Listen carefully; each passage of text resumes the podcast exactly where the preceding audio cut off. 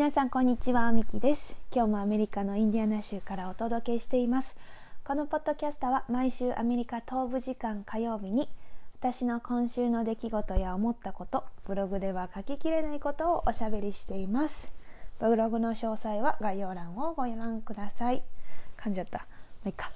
えー、今日のテーマは日本の CM から感じた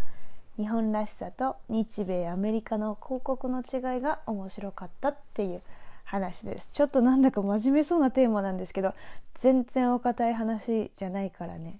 あのお堅い話私できないからね。それでは行ってみましょう。よしそれでは早速今日のテーマね。あのこの前ね旦那さんとお昼ご飯食べながら日本のテレビ見てたんですよ。いつもお昼ご飯食べながらさ2人で日本のテレビを見るんだけどね。うちの旦那様は未だワークフロムホームなので家であの仕事しております。なので昼ご飯一緒に食べるのね。もう彼3年ぐらいずっと在宅です。たまにね会社行くことはあっても一日中行くってことはもうほとんどなくてまあそのワークフロムホームのことは置いといてそう日本のテレビ見てたの。そしたらさ CM でねビザかなクレジットカードの会社のビザね。あのその CM でカードにあのこういうマークがあったら機械にかざすだけで OK みたいなことを言ってたんですね。でその後のセリフでね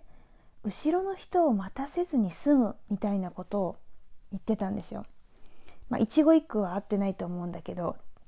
あのニュアンス的にはそんな感じ？後ろの人への配慮を広告っていうか CM に使うところが日本らしいなって思ったんですよね。まあこれは日本じゃないと生まれないのかなっていう言葉に私は感じたんです。まあこれはあくまで私の意見ですけどね。あの短い CM の中で本当に限られた時間の中で視聴者さんにターゲットに刺さる言葉が必要でそれがその言葉にね後ろの人への配慮の言葉が来るんだってその一言にすごくあのその一言が印象に残りました、まあ、アメリカだったらさ絶対ないわその考えって思ったんですよ。まあ例えばこれがアメリカだったらねいかに早くスマートにその本人が会計を終わらせられるかっっていうことに焦点が当たると思うんだよね後ろの人じゃなくてそう使っている本人にどう利益があるかっていう言葉じゃないと刺さんないんじゃないのかなっていうちょっとディスってるわけではないですけどあのそう思っちゃったの。まあ、ただねこの後ろの人を待たせないためにっていう言葉を聞いて、まあ、日本の1分1秒を争う朝の時間帯のコンビニとかそういう条件も思い浮かんだりしてさ、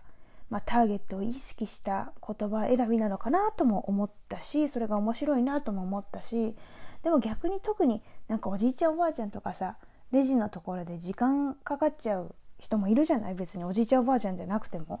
私だって久しぶりに日本に帰って小銭出そうとすると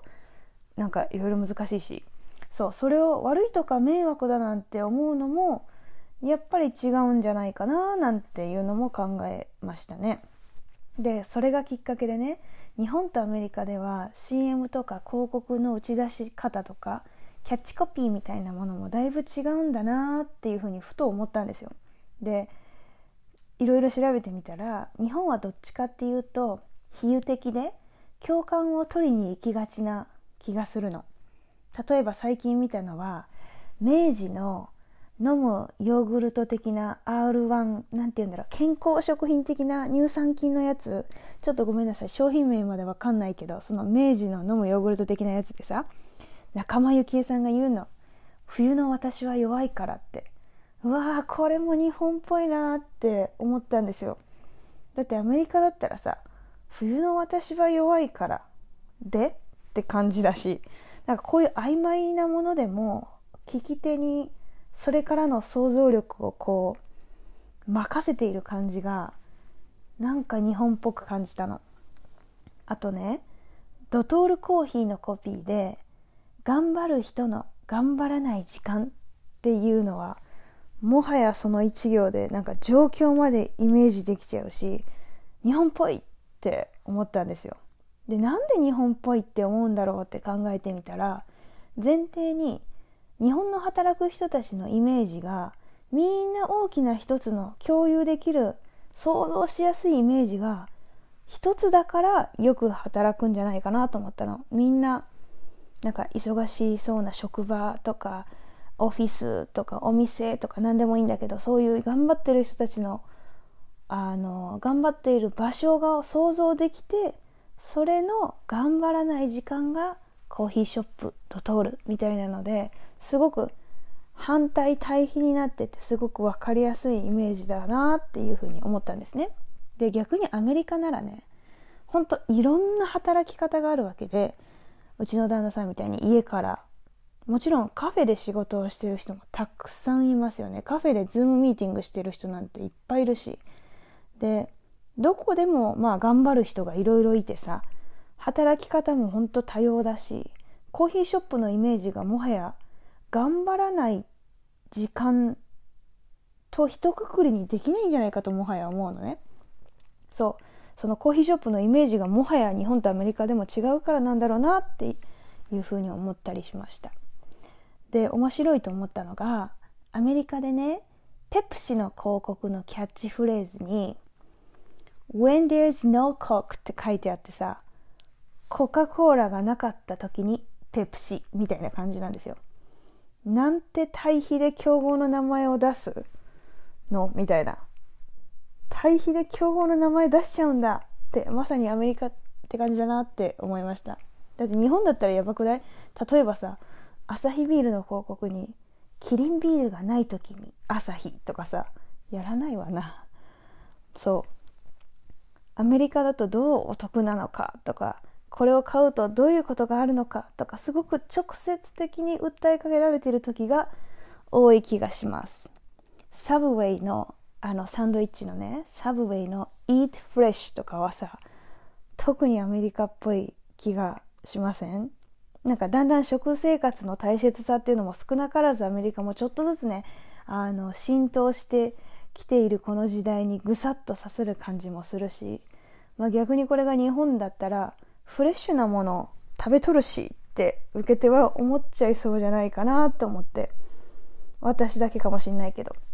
そうフレッシュなものが特別じゃない。特別なものじゃない。日本はもう当たり前じゃん？フレッシュなものが。スーパーにももう本当に朝どれのスなんかフレッシュなものしか並んでないの普通だしね。日本だったら。こっちだったらさ平気でカビが生えてるイチゴとかパックに入ってるし。なんかうにょうにょになってもうすぐ水が出そうなキュウリとか売ってるじゃん？だからよーく見てね。あの買わないといけない。卵も割れてるものがないか。見るし。そう。で今日はちょっと日米の広告とかキャッチコピーみたいな話を真面目にしちゃいましたがこういうなんかどっちがいい悪いとかじゃなくて